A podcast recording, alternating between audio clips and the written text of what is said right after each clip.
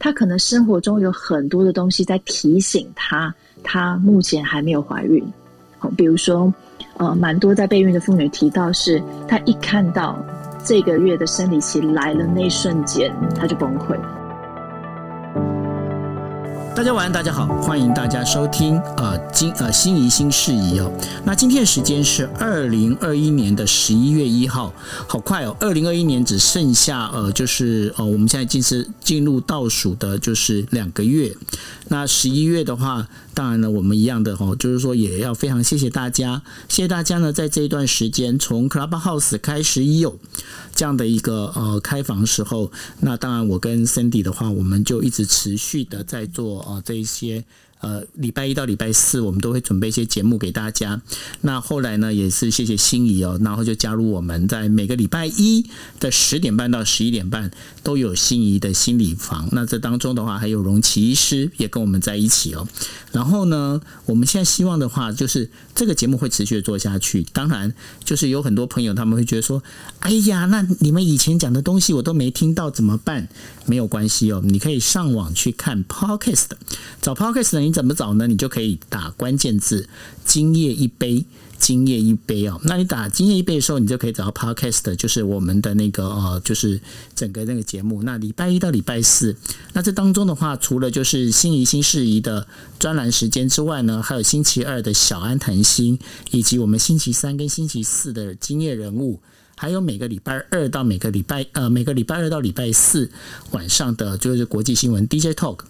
那我们这整组的节目呢，就是我们几个好朋友一起来帮大家准备。那当然，这当中我们都有很多专业的内容，那也非常希望大家可以加入哦，加入我们 Podcast。但是如果有人跟我讲说，哎呀，其实我就不听 Podcast，我都听 YouTube，没有关系，也帮你准备好了。在 YouTube 上面的话，你一样可以去打“今夜一杯”，打“今夜一杯”，你就可以找到了哈，就可以找到了 YouTube 的 Channel。那这当中的话，我们一样的哈，都是会呃比较会定期的去更新。但是呢，当中有一个比较大的不一样，要跟大家讲一下的。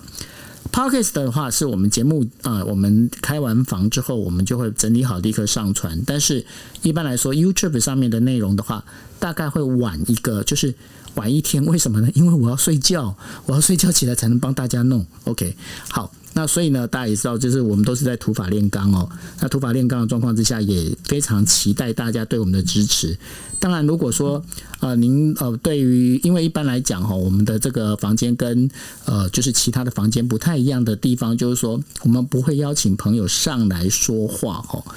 那为什么不邀请朋友上来说话？大概有几个重点。第一个重点呢，是因为不管是心仪的心理房，或者是呃小安的这个占星房哦。我们都是希望说，您能够到 到他们那边去，不管说到他开的门诊啊，或者是到小安的这个工作室里面，因为呢，这毕竟是属于你个人的私事哈。你个人私事的话，我会希望说，你们就是等于说直接跟心怡或者跟小安直接接触，这样就好。那要怎么找到他呢？其实大家可以去按呃心怡的头像，那你也可以去找啊，找就是呃那个叫做。心理师的妈宝研究室这样的一个粉砖，那你就可以找到心仪了哈。那你可以找到他之后呢，当然就是你可以在上面留言。那同时我们也会希望大家能够多留言，告诉我们说你们想要听什么样的内容，然后你们觉得对我们节目呢有怎么样的一个反馈，我们都期待哦。就是说，因为你们都是我们的好朋友，那也真的非常期待你们能够陪着我们一起成长。OK。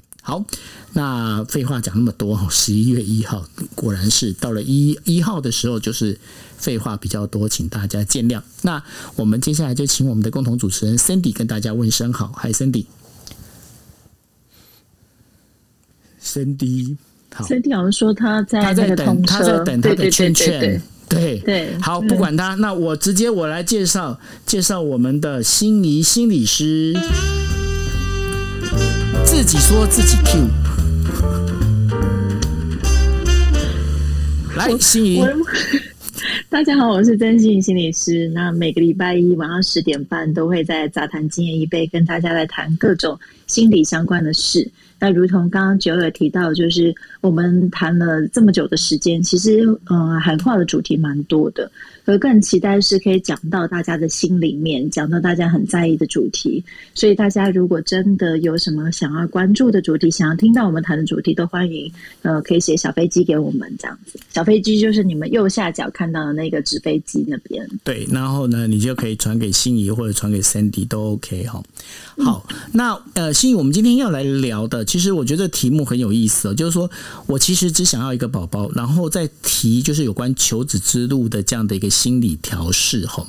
那我就要跟你讲一个，就是我身边的一个很，就是一个真实的案例。那这真实的案例是怎么样呢？我有一个朋友，他是一个厨师，那他是厨师，然后呢，他本身他他的那个厨艺真的非常非常的好，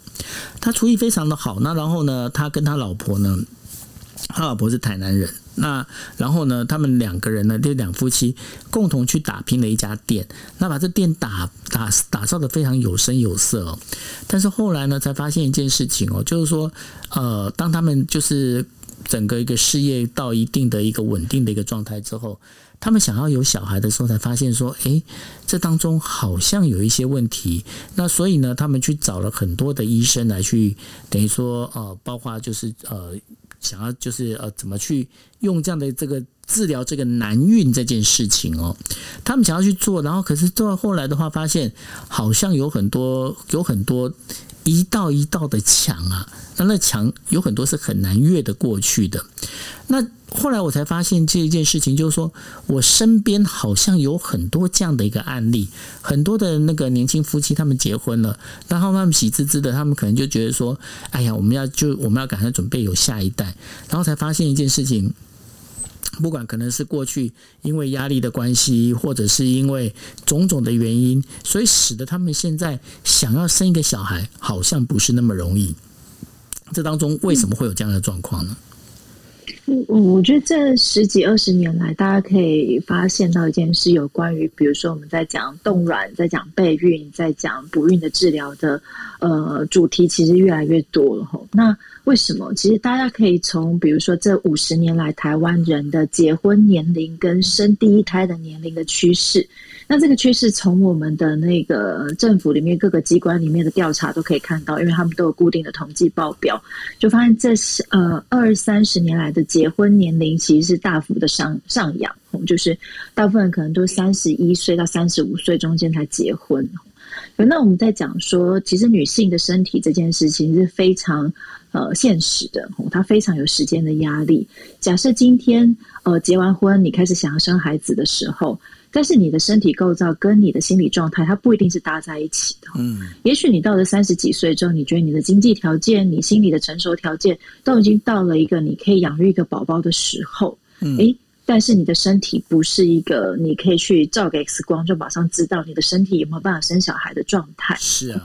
对对，到了那个时候，我们才开始要准备去啊，诶，怎么？呃，试了一阵子，发现哎，怎么都生不出小孩的时候，才发现原来我只是想要一个宝宝的，好像很简单的心愿，但它其实是一个很遥远的路程。嗯，那这也是为什么我们用今天一个我只是想要一个宝宝作为开头是，的确很多人都会觉得说，哎，好像生孩子像过去的年代，什么阿嬷就是一生就七八个，听起来根本就不难嘛，吼，就是一生就生这么多。可是为什么到了我？到了我们现在生一个宝宝，有的时候在某些人身上却比登天还难。嗯，那这就是我今天想要跟大家去谈这个主题的原因，是有关于健康、有关于生理的部分，可能大家会呃求问生殖医学科的医师。对但我今天特别想要 focus 在于是呃压力对于我们的生育状况产生什么样的影响，嗯，以及我们在准备怀孕的过程中又会遇到什么样属于备孕特殊性的压力。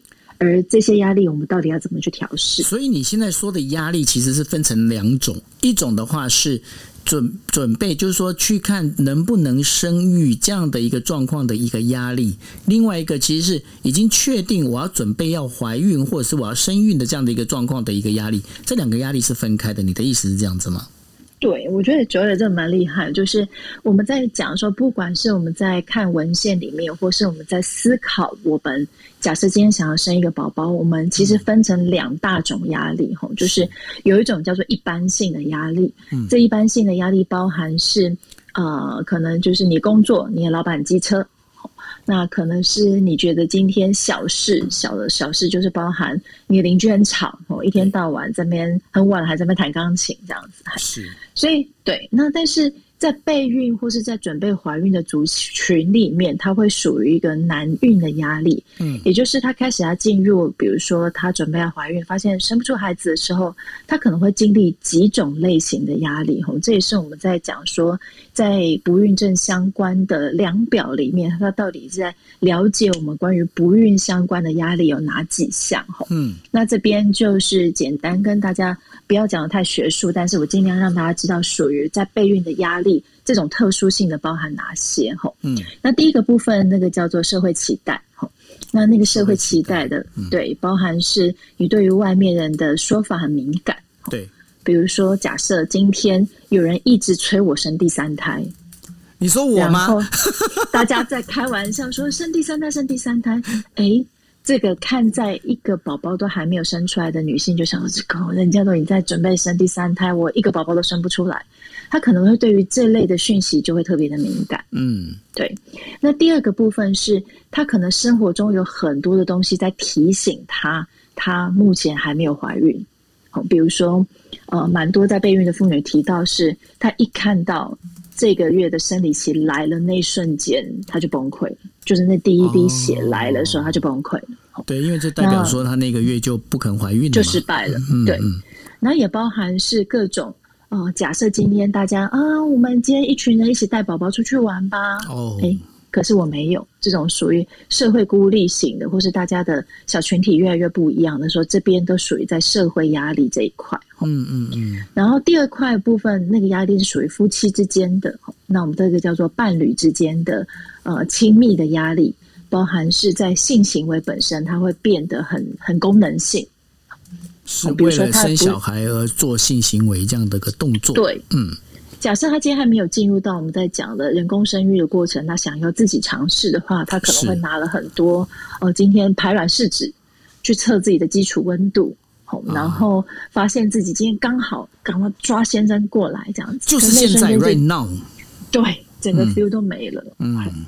然后那过程中，如果先生就是没有 feel，那可是太太就会觉得说，我就是这个时间很重要啊，你怎么没有跟上我的脚步？哎，等一下，等一下，等一下，嘿，我觉得这一块其实男生也会有压力。没错，没错。对啊，因为就是 因为你 这种东西，你知道这种东西就不是不是能够说来就来，因为还是需要有酝酿，又不是那个，对不对？那这样的话，其实那这样男女之间都会压力都会很大的啊。是啊，我 等于先生随时就是我要算准着，哎，你这个是要蓄势待发的时间哦，可能要把自己的状况调。但是你的生活中不太可能帮忙你准备好在这样子的 feel 里面。是，假设今天你临时要加班，你今天工作压力很大，或者是不小心被老板骂，对，那你突然今天要上战场了，哎，就是心有余而力不足的状况，那太太一定会觉得很泄气。对，然后会觉得说男生是不是不帮忙？对，那连接到我们刚刚前面在讲的，就是那种敏感性，就觉得说，好了，那在宝宝这条路，好像都是我一个人在努力，你都跟不上。对。可殊不知，男性他是需要有那种上紧发条的状态，他不见得是跟不上太太的脚步，而是他真的没有办法。嗯嗯，那这个部分就可能会造成伴侣之间的关系变得不是那么好，这样子。是。那这种有时候就会变恶性循环嘛，就是太太可能也知道先生有压力。可是太太又很想要小孩，所以有的时候就会变成是这双重压力，会让他们让夫妻里面显得很很两难。那个关系会越来越紧绷。嗯，到底我们今天要维持是我们这个小夫妻的关系，还是我们要不管了，一起往前冲，就是以有小孩为首要目标？嗯，那那有时候其实不是那么好拿捏的哦。的确，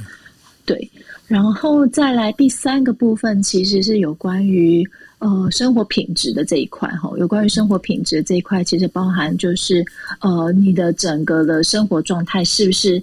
呃，就要开始在想象说，今天没有孩子的生活里面，嗯，你会不会觉得没有孩子的生活里面就没有办法有快乐的感觉？吼，那这个生活品质跟你怎么去定义生活，是不是要有孩子这件事，它其实跟呃整个社会的氛围，跟你周围的亲朋好友的状况很有关系。嗯，曾经就有一对夫妻过来找我在谈这件事情的时候，他说他们其实很多的时候就觉得没有孩子也还好。嗯，可是有时候有点难熬的，就在于说，好像大家都在讲说，哦，有小孩子很开心啊，哦，你要不你真的要尝试一下哦，他们真的很可爱这样子啊。虽然有的时候有点累啊，吼可是要总是要体验一下嘛。吼当大家跟你在推销有孩子的生活是多么好的时候，那会是一个呃很难过的过程。吼嗯，然后还有另外一个部分在于是，呃，从小到大，我们会不会认为呃，这个叫什么齐家？哦，就是因为那个，就是古时候就是有这样的一个，等于说说啊，应该是说古有古圣先贤，我们在每次在写三民主义都要这样讲，就是古则有云呐，就是要先呃齐呃正心修呃修正心修身齐家治国平天下。对，就变成说，欸、其实我们人在心，你很厉害。对我，我连讲都没跟你讲，你就知道。对，我们人在发展阶段里面会有一块，就是好像大家都到一个成熟度，说就要有个有家庭、有后代，它变成我们心里面的一个认知。好像这样的人生才是完整的。没错，或是很基本的哦，就是有一个家庭，有想很基本，怎么连基本都达不到这样子？是，所以这一块也会变成是我们在备孕过程中是很特殊性的压力。而这些压力可能都会是还没有准备怀孕、还没有结婚，或是已经有小孩的人，不一定那么的能够敏感的去体察到，在备孕夫妻或者备孕妇女里面，他们所感受到的这些压力。可是，呃，因为我们先从这个，就第一个，我们现在要讨论的第一个，等于说问题里头啊，就是说提到了有关男孕跟备孕会面临的这些压力，但是呢，这当中。这样听你这样讲起来，不管说好，这样社会期待也好，伴侣之间的压力也好，生活品质也好，其实这些东西里头，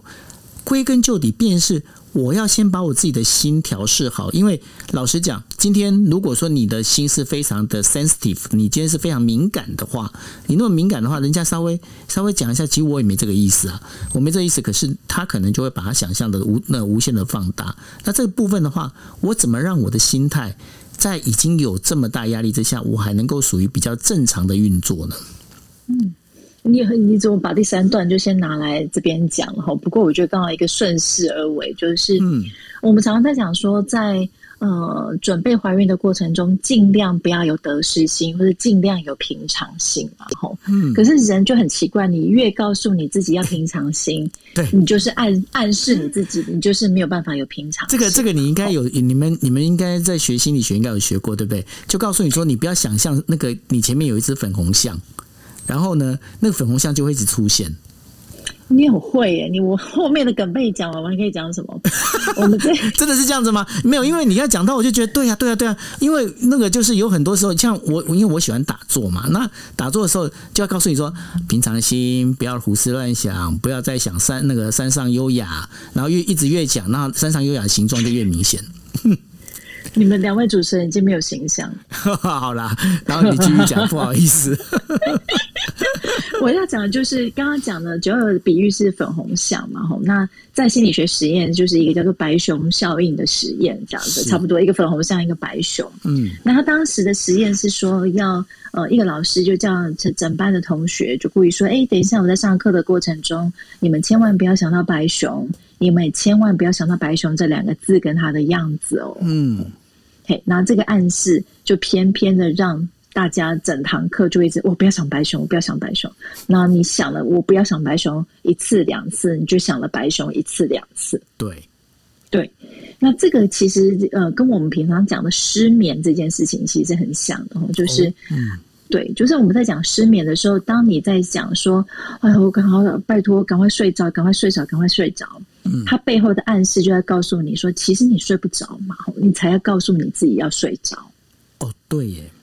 对，所以，我们这个是题外话。以后我们可以讲，在失眠会有一个很棒的治疗法，叫做矛盾意向法。就是你越要反方向告诉自己说：“哎呀，就是我现在就是偏偏不要睡着，我偏偏不要睡着。”就像在呃大学的时候上课，你就很想度孤，你就会跟他说：“不要睡着，不要睡着，老师会看到。”哎，可是你在讲你不要睡着的时候，你就在告诉你自己，你超想睡。哦，对，所以这个矛盾印象法其实想要带到备孕这件事哈，其实要我们不要去操心备孕，不要操心能不能够怀孕，其实有点困难哈。像我们在讲说，在进入呃试管疗程的妇女们，她们最辛苦的地方就是她们在植入之后等待开奖的那几天。嗯嗯嗯，以前会说啊，我们等待两个礼拜，可是现在在新的疗程里面已经可以缩短到你第五天到第七天中间，你几乎就可以去验孕了。嗯，那这个验孕的过程里面，其实对很多，特别是当你疗程的次数越多，你越对于那个过程其实越忐忑的，因为你过去失败的经验多，你就越害怕这次的感觉是失败的。那这个时候到底要怎么建立平常心呢？也就是刚刚其实九友给我们一个很棒的暗示，就是你说你有在做打坐嘛？吼，嗯，我们人不去想某件事情，不是靠提醒的，吼，不是靠提醒你不要去想，你就不要去想，而且常常会有一个反效果，就是你越要你自己不要去想，你就更去想，嗯，所以我们能够做的反而是让你的注意力放在你可以感觉到平静的地方。让你的注意力放在你感觉到你可以投入兴趣的地方，这个是我们在讲平常心，跟我们讲不要得失心里面最最最最最最最重要的根本，就是把你的心跟你的脑放在一个不是烦恼的地方。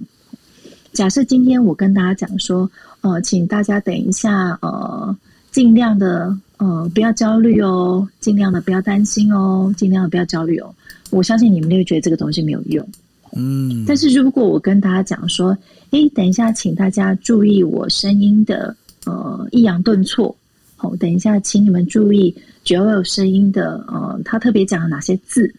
我们故意讲了一个跟我们所关心的主题无关的内容，让我们把注意力放在这上面的时候，它是最棒的一个转移注意力的方式，也是最棒的让我们可以感觉到平常心的方法。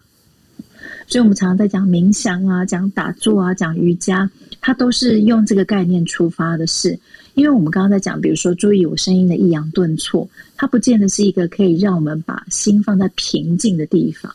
嗯，但是如果我们把心放在，哎，你注意音乐，哦，你注意你很喜欢的音乐，你注意你很喜欢的香氛的味道，你注意在你很喜欢的精油的味道，哦，你注意在你的呼吸跟你的打坐上。他透过这种无感的把我们自己的注意力抓住的时候，我们的注意力自然就离开我们的脑袋。那这个就是维持我们平常心里面最最最最最最重要的方法。哦，所以说应该是用这样的一个方式，让自己先。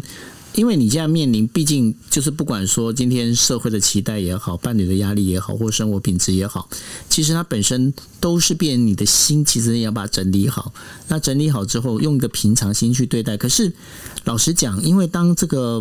等于说有这个不管是男孕或备孕的这样的一个呃夫妻的话，你说要让他们用一个平常心，感觉这个好难哦。超级难的，超所以才会我们在讲说在，在呃准备怀孕的过程中，除了除了我们注意我们的身体状况之外，我们现在也很强调你怎么样去留意你自己的心理状态。嗯，那那个留意心理状态比较不像是说，我不要让自己不要焦虑，我不要焦虑，因为今天心理师说焦虑会影响受孕率，所以我不要焦虑，我会越来越焦虑。对。这个就是我们在讲的反向效果。那我觉得今天不知道台下会因为什么样的状况来听这个主题的。我觉得目的就在于我们不是告诉自己不要担心跟不要焦虑，也不是一直告诉自己你一定要平常心或者你一定要放下，而是让你的生活长得就跟你没有在准备怀孕的生活尽量的类似。嗯，就是你越接近你没有在准备怀孕的生活越类似的话，其实你就越有可能用一种你原来生活的态度跟生活的基调去过着你在备孕的生活。那我明白有点难吼，包含就是女性在进入疗程的过程中，她会常常必须要去看医生，她可能常常也需要去打针，我就是会你会常常看到很多的指数，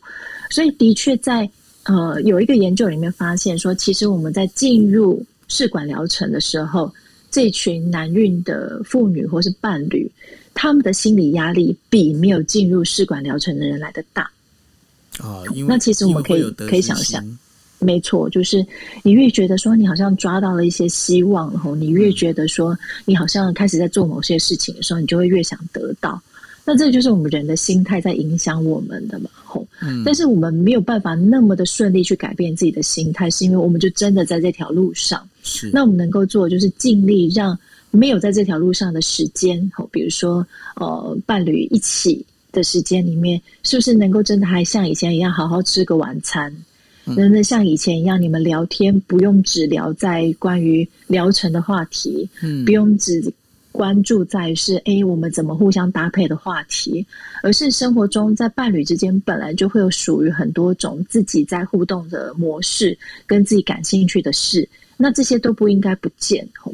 那我特别想不应该不见的原因是，呃，假设今天我们在准备生一个宝宝，就代表你们可能是准爸爸跟准妈妈了吼。那在准爸爸跟准妈妈的过程是，你们更要有原来自己人生的兴趣，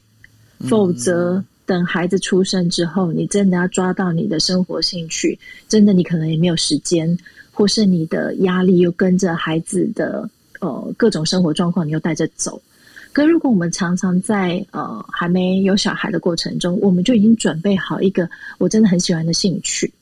有的人跟我讲说，他很喜欢园艺，就是他在种花植草的过程里面，他会觉得非常的疗愈，是因为他整个心思都可以投入在里面。那那个就会变成是一个他久不做他会想念的一种兴趣。嗯，就是我觉得词嘛，然后久不做会想念的兴趣。对。那当你未来在不管是不是在备孕或是生小孩了，那你会有抓住这个兴趣的话，很简单的，你就抓住了自己的时间。嗯哼，那你有抓住自己的时间的时候，它就是减压最好的一个方法。所以就是用一个呃自己能够找到。那问题是，有的人就会讲啊，没有啊，我就没有什么兴趣啊，那怎么办？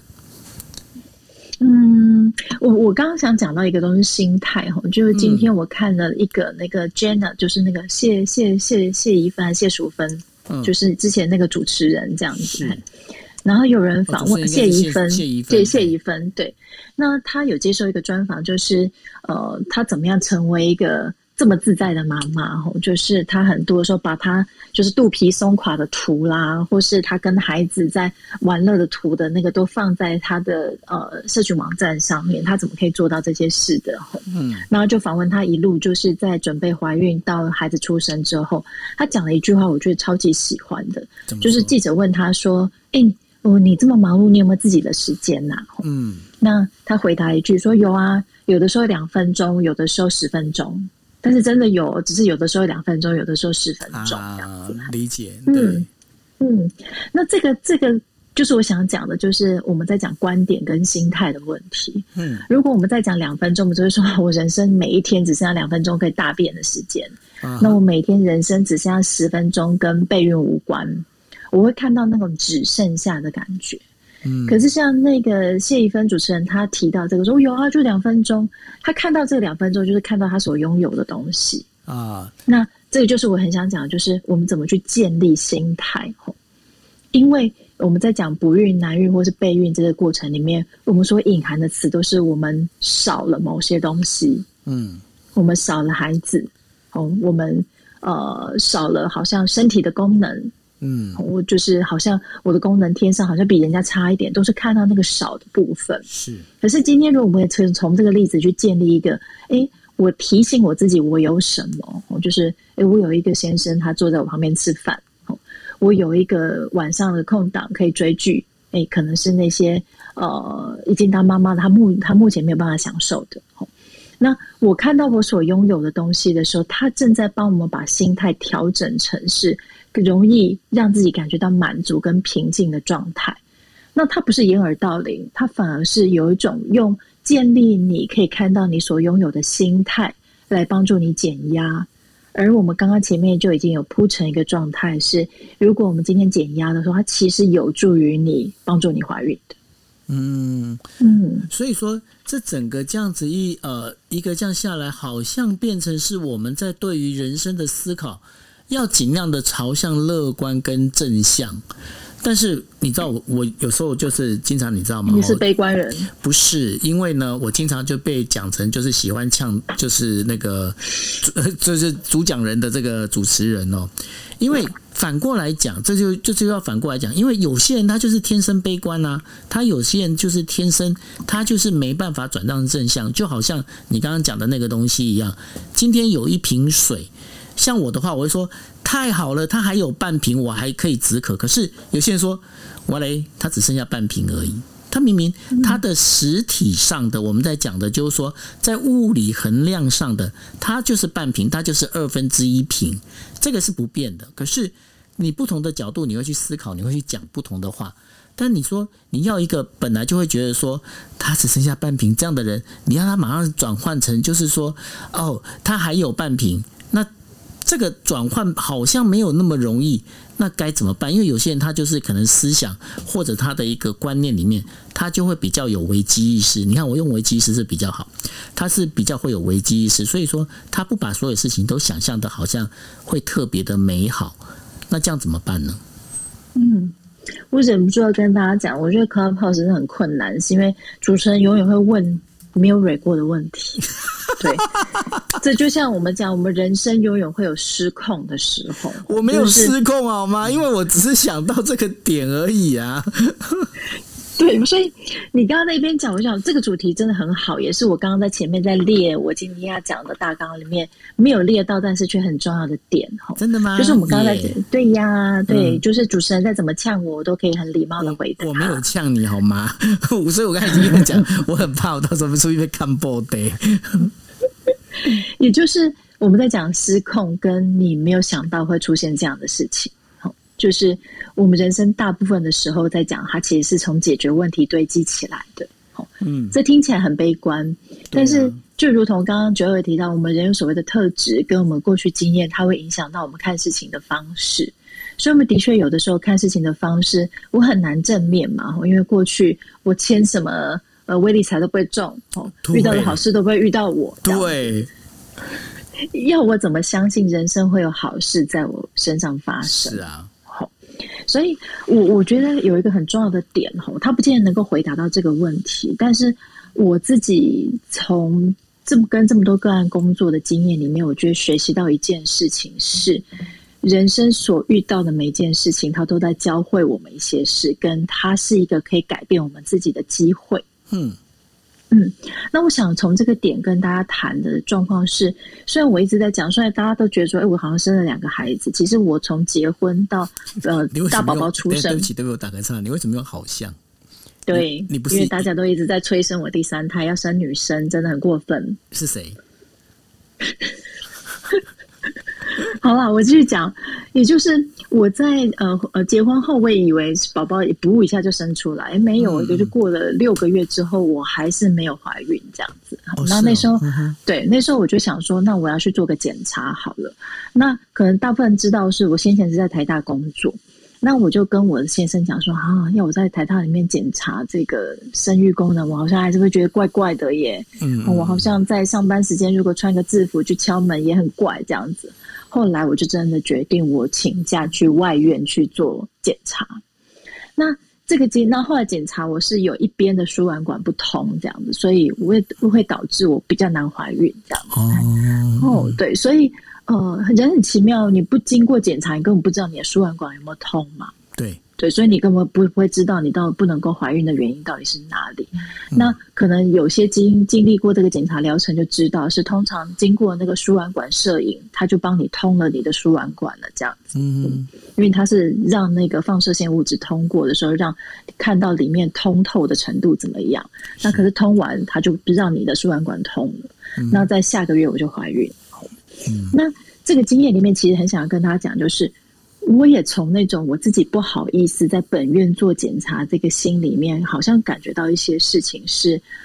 哦、呃，有的时候讲别人很容易，但是真的自己要遇到的时候，你就会发现原来那个困难点是大家都一样的。嗯，那也因为了这个心态的调整以后，我觉得对我来讲是一个很大的帮助，是好像我去同理别人的能力跟同理别人的苦痛的时候，那能力好像又在变多了一点。嗯嗯嗯。那我觉得这个就是这个小小的检查的经验所教会我的事，它也帮助我改变了一些视角，更可以去知道很多的时候不是嘴巴讲讲就好了。嗯，那这个一连串其实要回应到一些事情，就是今天。呃，可能台下的女性们，有的人在接受这样子的疗程，有的人可能刚度过，可能有的人还没准备好这样子。那你可能会跟刚刚只要有提到是，你会觉得很多的时候你要调整自己的心态很困难。可是现在眼前你在面对这个事件，它就是正在教会你一些事情的人生一个很大的经验。你可以慢慢去体会到说你在准备怀孕的过程中，你有哪些感受。那这些感受里面，它又帮助你改变了哪些的价值观？嗯，比如说，你开始发现，原来健康不是必备的，健康不是它一直在那个地方的，原来健康是在你莫名其妙中就流失的。嗯，好，那你可能因为这样，你开始更注重身体的健康。呃，好像部分是为了怀孕。但是你在为了你身体健康这件事，其实是非常对你接下来不管是任何人生的方向都非常有帮助的。嗯，所以它帮助你改变你原来对于人生态度的状态。嗯，所以这个就是我们在讲的是，即使你很负面，但是我们慢慢去体会这一路过来，你必须学会的事情是什么？嗯，就像我们在当妈妈，我们也必须学会放下你的控制感，嗯，因为生命你没有办法控制。是那。怀孕这件事一样，我们在学会放下我们的控制感。嗯，特别是我们在讲说，原来在人生经验里面，呃，他可能成功的比例比较高，或是他在事业上面有成的这群男性或女性，可能对他来讲，生活中能够掌控度的信心是很有的。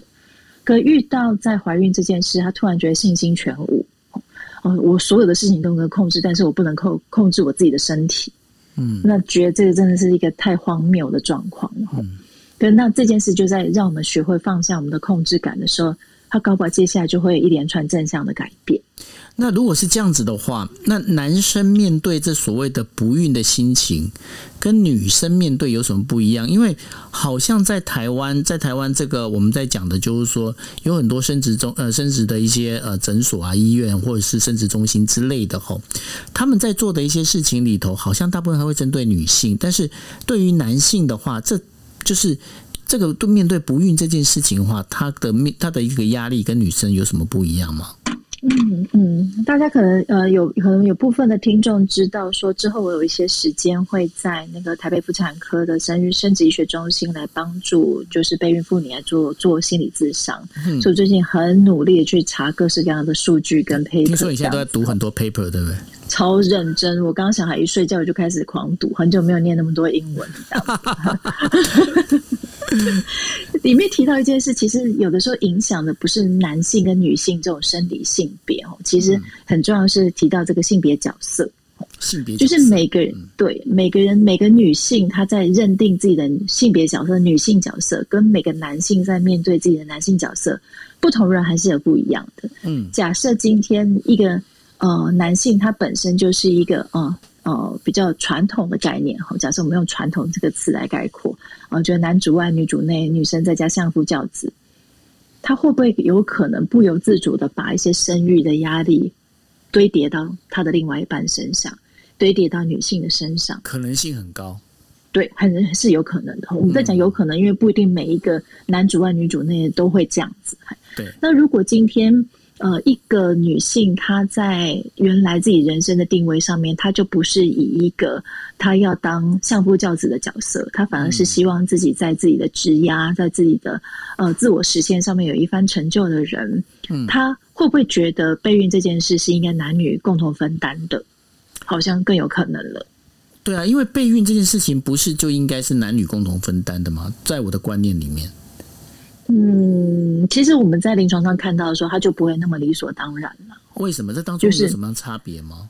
嗯、呃，就像他很多那个呃，子宫长在女性身上。哦，对，这是这是事实，对对，所以男生在女性跟女生在备孕的疗程里面所必须付出身体跟时间跟心理的条件跟代价是差非常多的，这样子。嗯，对，没错。对，那当然有部分的男生他在取经的过程，我在讲那个他们拿到那个小瓶子的时候，心里就非常多的压力，就是那个过程里面，那个对男性是一个压力。嗯，而女性她接下来有一连连串的，包含打药，包含他各种检查，跟包含取卵植入，那有时候都不是那么舒服的过程里面，他不由自主，好像我们人会因为功是我在做的，所以好像责任会不由自主的在我身上。啊，然后男性也因为好像哎进去看医生的，进去做疗程的是女生，所以不由自主他会把自己放在是一个陪伴跟等待的位置。嗯嗯，所以很多种种因素会造成女生跟男生他在面对怀孕这件事情所感觉到的责任跟期待跟压力是有一个落差的。嗯，那所以我们这边也会鼓励是，如果你现在是正在进行疗程或是准备有宝宝的。女性，请记得，不管是在准备怀孕，或是未来照顾宝宝，都是这对夫妻跟这对爸爸妈妈要共同经历的。对，一个出精子，一个出卵子，当然一半一半嘛。对啊。但是整个社会氛围里面，不，女性在妈妈或是准备当妈妈的位置里面，还是占了一个大多数。对。那我现在礼拜五会在正大教一个通识课，这样子。然后上次我们刚好在讲到原生家庭的影响，这样，然后我就帮大学生，就是因为是通识课，所以是呃各种学系的，然后各种年级都有。那我就帮大家做了一个调查，说：哎，你们在从小到大的生活过程中，觉得是妈妈比较投入的，请举手；跟爸爸比较投入的，请举手。然后那个比例就让我一个感慨，说：你们到了这个年代，怎么还是妈妈比较忙？嗯。嗯，就是大部分人自觉到还是要爸爸很忙啊，很少看到爸爸啊。然后以前功课啊，然后准备上什么课啊，念什么学校啊，好像都是妈妈在替自己操烦。嗯嗯嗯嗯，所以我觉得常常在跟不管准妈妈或或已经当妈妈这件事上面，我们除了在我们各种呃所谓的一初级心理。预防一直在呼吁说，男女尽量在角色上面要尽量的公平，嗯，但是妈妈们记得也要练习把一些东西丢给自己的另外一半，放给另外一半。好，因为那有时候是无意识，你就很快把它捡起来做。你这个讲到一个重点，嘿，我要想问的。因为呢，我觉得，我觉得心怡在讲这个这个状况，我完全同意，而且我百分我举双手赞成。但是问题出在哪里？我觉得说，今天你要把就是妈妈，就是或女性的角色，要把这些工作要交给你，可能因为可能你的你的另一半他就是一个傻大哥，他就是一个大大二愣子，他是一个大二愣子，你没点他，他根本就不知道。可是他没有不做，他只是不知道要不要做或该怎么做。那今天那个。我把这个东西怎么去给他的这一个，我们在讲的就是把这个棒子交给他的那一个，不管说你说用态度也好，语言也好，这当中有没有一些眉角可以来背？就是有一个公式，至少不要说，哎，大家听那个有时候有有一些一讲话的时候，尤其是今天如果说刚好就是女那个女性这边刚好就是刚好今天心情不是非常美丽的时候，那讲话可能就是因为每个人都会有情绪嘛。到有情绪的话，然后把它讲过去，那这男男生这边接收到说，我又没惹你，你这样为什么对我那么凶？那两边就会有这样争吵，那反而是一个不好的事情。在这部分有没有办法解决这样的问题呢？你真的很会，这段没有蕊，但是你我也是想讲的这样子。我们有默契好吗？真的真的，yes. 我我想到我这个要讲一个笑话。我今天看到朋友分享了一个新书的书名哦，嗯，叫做。不负责任男人造就的外商妈妈时间管理法，好有趣哦！哪一家出版社出的？是一个日本人叫韦石晴，他写他七年来的两头烧妈妈的生活。嗯、那我是觉得敢出这种书名或敢写的人，真的超酷的，这样子。所以大家大家可以去 Google 一下，就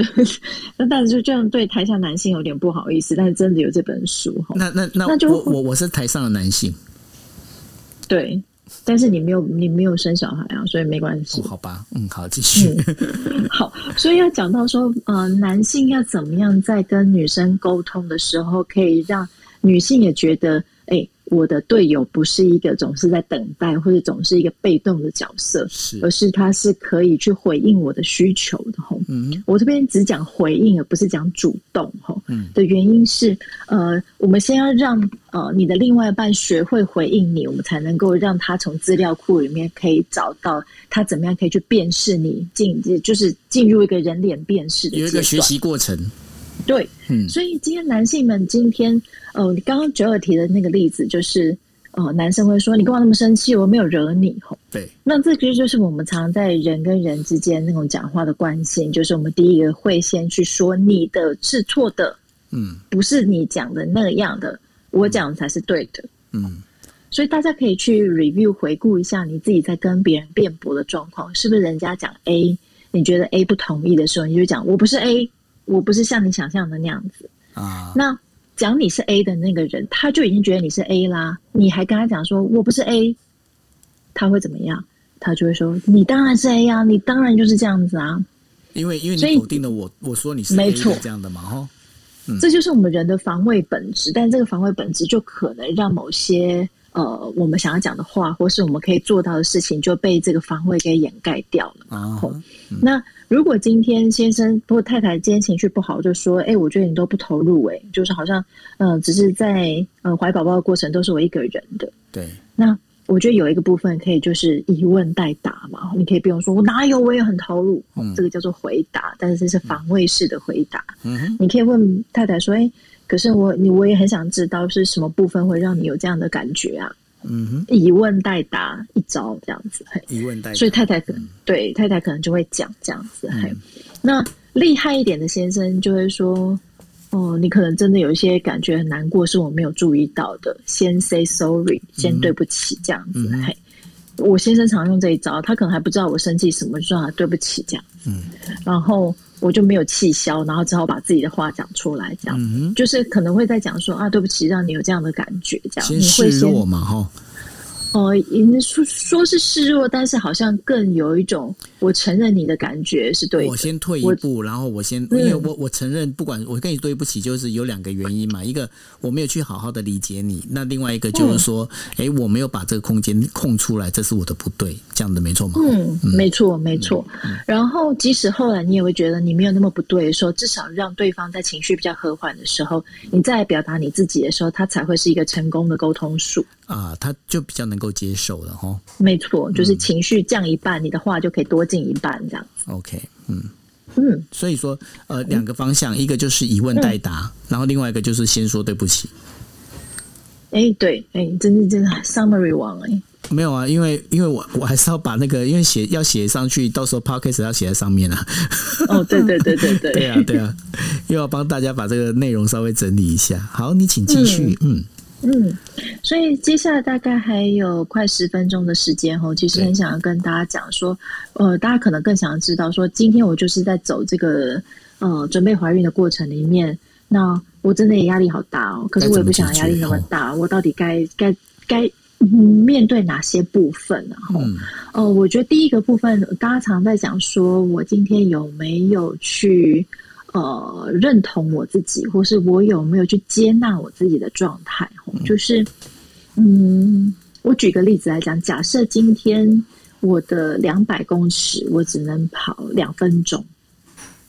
嗯，但是我今天突然好期待，我等一下考两百公尺的时候，我可以跑出一个一分三十秒的成绩，嗯，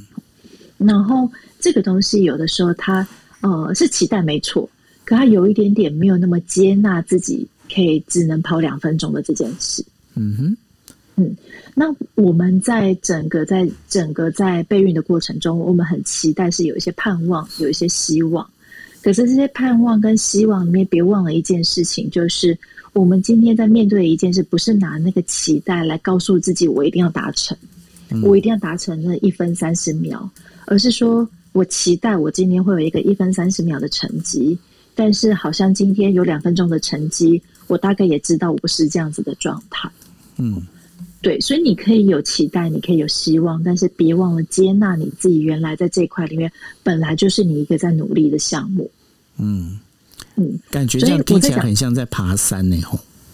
嗯，怎么说？对啊，因为比方说我，嗯，就是因为像我自己，我我记得我最呃最近一次去日本，就是去呃护影神社。那护影神社它是在高野山那，呃不是高野山，对不起，在长野那一边。在长野那边的话，因为它那边就是最上面哦，它最上面有一个神社，非常难走。为什么？而且因为那时候刚好是就是元旦，然后就是穿着那个鞋子，然后那个你知道那冰天雪地，那个还会滑，你知道吗？然后我就觉得说，嗯，我一定要到那个地方。但是呢，我第一件事情是我每一步，我在踏在雪地的每一步，我要先踏稳。为什么不我要踏稳？因为我这一步没踏稳，我可能就没办法往前走一步。那我没办法往前走一步，我就永远没办法到达那个地方。但是不代表我踏这一步，我就一定马上可以到得了。哦，你好会哦！这个例子应该很 OK 吼。对，就是知道自己现在在路上，对，然后我也期待往那个目标去，但是别忘了自己现在还在路上。嗯、对，这可以变成今日金句，谢谢。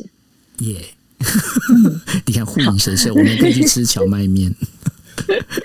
所以这个是第一个部分，就是我们在讲在备孕路上，在减压的过程。第一个就是我们的心态里面，尽量让自己就是不要不看到整面全面，而是你看到希望，也要看到自己正在路上。哦，他这样才会是一个让自己不要得失心过重的心态。是。嗯，那第二个部分我觉得很重要是伴侣之间怎么样的互相扶持。嗯，那有的时候我们在那个呃生殖医学的诊所里面看到，现在真的蛮好的，就是几乎都是夫妻一起去。嗯，那这个夫妻一起去其实蛮重要，即使你可能知道呃很多的苦是太太受的，嗯，所以就是陪他去一下，这个真的跟太太在经历这些身体上面的承受，真的。不算什么，就是你陪花的这个时间真的不算什么，绝对值得。但但是你的陪却很重要，嗯，你的去关心每一个部分，去跟着太太一起去询问有关于医生的一些问题，去问清楚的时候，嗯，你们就正在走一个合作的模式。对，那本来就应该合作，只是。呃，我们还是要再去提醒这件事情，因为有的时候男性会一时没有想到问什么，然后太太都已经准备好问，那就让他问了，这样子，一直不要哦。就是我们可能比如说在就诊前，在准备的过程中，大部分的时间，请男性跟女性是可以一起讨论的，吼，也就是太太也不忘呃去提醒先生是要跟我一起讨论的角色，而不是附和的角色，而先生也别忘了自己有什么样子的想法，也可以提出来跟太太说。那因为有孩子这条路，如果缺一不可，就是一旦男性或者讲伴侣的支持变少的时候，其实都会让太太在走这条路的时候，其实感觉到是很孤单的，而且身体已经这么不舒服了，然后心里还没有人可以理解，他又不太可能对其他好朋友说：“哎，我现在。”呃，正在走一个这样的疗程，对大部分人讲还是不是那么容易的。当然，嗯、所以对，所以只有对于亲密的伴侣来讲，那真的是你的太你太太的唯一。嗯，那我讲唯一这个不是要给大家压力，而是呃，这种孤单感跟这一种在疗程中里面各种不确定感，真的只有彼此才理解。那那个理相互理解的过程，让自己感觉到不孤单的过的过程，其实就是减压的一部分。嗯，那我们回到一开始讲，减压是一个我们在整个准备怀孕的过程里面很重要很重要的事。因为我已经不止听到一两个个案跟我讲说，当他已经决定放下所有，就是他再也不期待说他就怀孕，好像大家我们都听过这个传说，也就是我们真的放下那个呃很很执着的状态之下，我们的身体自然放松的时候就受孕。嗯，所以就会连接到第三个部分，就是。刚刚跟大家讲的，就是呃，所谓的执着跟控制感这件事哈，我们从准备怀孕的过程里面就开始练习放下自己的控制感，那它会对于你未来照顾宝宝是非常有帮助的。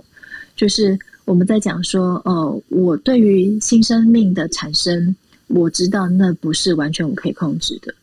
我就在过程中不管成功跟失败，我们讲失败的过程，我就可以对我自己少一点内疚，少一点自责。不是我自己不够努力，而是很多时候本来就不是我可以控制的，嗯、我才可以用这个心理的空间跟心理的对话，让我自己觉得比较宽慰一点。嗯，所以这个放下控制感其实是一个很重要的事。再加上接下来如果成功，你有宝宝之后，哦，怀孕的过程、宝宝出生的过程中非常没有控制感。我今我今天在整理那个礼拜六要去讲那个零到两岁宝宝睡眠这样，那整个就唤起。宝宝两岁以前那个睡眠失控的感觉，跟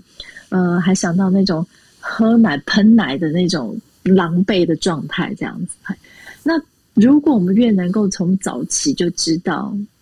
准备当母亲，当母亲，准备当父亲，当父亲，都是一个必须放下控制感的过程。我们接下来的路才不会觉得好像压力那么大，负担那么大，跟有小孩的世界怎么跟我想象的都不一样。嗯，他就在很早很早的过程中，就在帮助你调试这个为母为父之路。嗯哼，嗯，我听你这样讲下来，我非常庆幸我不用去经历这些事情，真的。嗯，是啦，是啦。OK，好。但是呢，我我现在听起来的话，我觉得有一个呃，应该是这么讲哦，就是说，嗯，如果是真的是想要一个宝宝的话，有一个最大一个重点应该是怎么样呢？就是说，这个事情不是只有女性这边要去思考，男性也应该要去想的吼，因为这是两个人之间的一个事情。所以说，这是两个人，就是刚刚呃，心仪一直在强调的，这是一种。共同协作的一种概念哦，那共同协作的概念里面，但是呢，有个非常重要的一点就是，今天不要把所有的责任都往自己揽，自己身上揽，然后不要把所有的东西呢，都会觉得你对他得失心太重，因为你当你把所有责任都往自己身上揽的时候，你就对这件事情得失心很重。得失心很重的状况之下，你的压力就会变大。然后呢，把部分的这一些事情可以交付给你你的另一半，你就把它交付过去。然后试着用一种就是相互之间的一种呃，应该怎么讲？尤其是男生吼，男生的话不要太过于就是。只是觉得说有啊，你看我我对你很好啊，我就陪你来了啊，然后听你在那边就在那边讲哦，那你就问啊，你有什么问题你就问啊，那我在旁边啊，这样子这样子反而是其实有趣跟有趣还比没趣来得更让人家觉得糟心，所以呢，就是那种共同的那种相互协作那种概念，必须要一直保持的那种，就是应该怎么讲紧密的那种关系，对不对？没错，没错。嗯，我我想你这样讲，我突然想到一个回忆，就是那时候我跟我先生还没有第一个宝宝的时候，一直觉得自己怎么还没有生小孩。嗯，那有一天有一个亲戚就生孩子了，嗯，然后我就却步了，因为好像大家想要去看新生宝宝这样子，然后我就跟我先生讲说：“哎，你觉得要去吗？”这样子，啊，然后他大概收到我的暗示，这样他说：“那我们就先不要去好了，就是呃，减少一些刺激源跟负担。”那我很感激，期待嘛，吼，对，就是说下一个换你了，嗯、这样子。嗯嗯嗯、那我常在讲说，适当的回避一些你会觉得影响到你的压力源是很重要的，因为你本来就没有必要让自己好像要装的没事，你本来就有理由可以保护你自己的心情。对，如果在面对这些社会期待你会有压力的时候，找到一些适当的方式来保护你自己是很重要的。嗯。嗯，OK，那呃，我想说剩下最后两分钟哦，心怡，因为你在你现在最近这几天的这段时间，你都在研究这些 paper 嘛，对不对？嗯嗯，那你要不要简单讲一下你现在在做的，然后有哪些门诊的这些呃，就是你开始有哪些事情，然后在哪边可以找得到你？嗯嗯嗯，好哦，所以现在是工商时间嘛，一定要的，就是、因为因为这个细节的话，因为我们我们刚才已经前面已经讲了，我们不会让大家举手上来，因为这是属于个人隐私的部分嘛。那这当然的话，嗯、如果想要这更进一步的话，有什么方式可以来跟你做联系的呢？嗯嗯，好，每次在工商时间，我就会有一点点尴尬，但是目的还是要让大家宣导怎么样可以找到自己处理自己心理的方向。你是在做好事，不要尴尬。好事，好。嗯我从呃这礼拜四开始，就是每隔两周的礼拜四下午，会在台北妇产科诊所，就是 TFC，它在微风南山楼上吼。那呃会有一个心理咨商的门诊，然后大家挂号的方式可以打电话过去咨询，然后会有护理师帮你把你的号码挂好。那呃我们就是会以五十分钟为一个单位来谈你目前在备孕之中的困扰，这样子。嗯、那目的虽然这是一个开始，所以大家听到怎么呃两周才一次，好像有点少哦。嗯，是因为现在这也是好像一个很重要的开始，是因为目前还没有呃生殖医学中心这样子做，所以这也是代表是目前在生殖医学这一块是更注重我们在女性心理的准备，跟在心理上的调试，跟呃伴侣之间的相处。嗯，所以大家可以在检视看看自己的身心的压力状况，看出来需不需要心理咨商的服务的时候，可以呃打电话去给台北妇产科诊所。大家可以在网络上搜寻，他们有粉砖，他们有 Line 的群组，他们也有自己的 App。嗯哼，所以那个系统蛮完整的，都可以从这个地方找到我们，然后来讨论看看是不是有需要心理咨商的服务这样。嗯。那如果你已经是 TFC 的患者的话，那你更可以可以直接跟你的医师跟护理师来讨论是不是有这方面的需要，这样子。嗯、那另外一个部分，大家也可以在我的那个心理师的妈宝研究室里面也可以看到，就是我不时会分享一些有关于备孕跟我们之后成为母亲之后，你会有哪些心理调试，可以从我们的粉砖上面，或是从我的 Instagram 里面会看到一些内容，都欢迎大家可以 follow。嗯，你说到这个啊，我想请问另外一个问题哦，嗯、因为怎么又有问题？我的问题很多啊，我问题宝宝啊，然后、哦、是对，因为我这个问题是说，因为现在其实有很多的女性，她们本身呢，可能就是因为工作关系，她们到目前为止是单身，她们是单身，但是她们就在考虑说，哎，那比方说现在大家在讲冻卵啊，或者是相关的，这当然这是属于一的，嗯，应该是说属于说这个生殖的这一块的专业哦。那这一块会不会有一些心理智商的问题出现呢？